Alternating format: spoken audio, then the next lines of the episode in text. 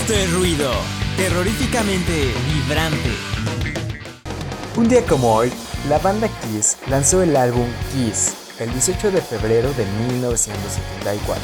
Tres semanas en los Bell Sound Studios de New York bastaron para dar vida al álbum debut de una banda predestinada al éxito. La mayoría de los temas son de Paul Stanley y Gene Simmons, en sus tiempos con Wicked Lester.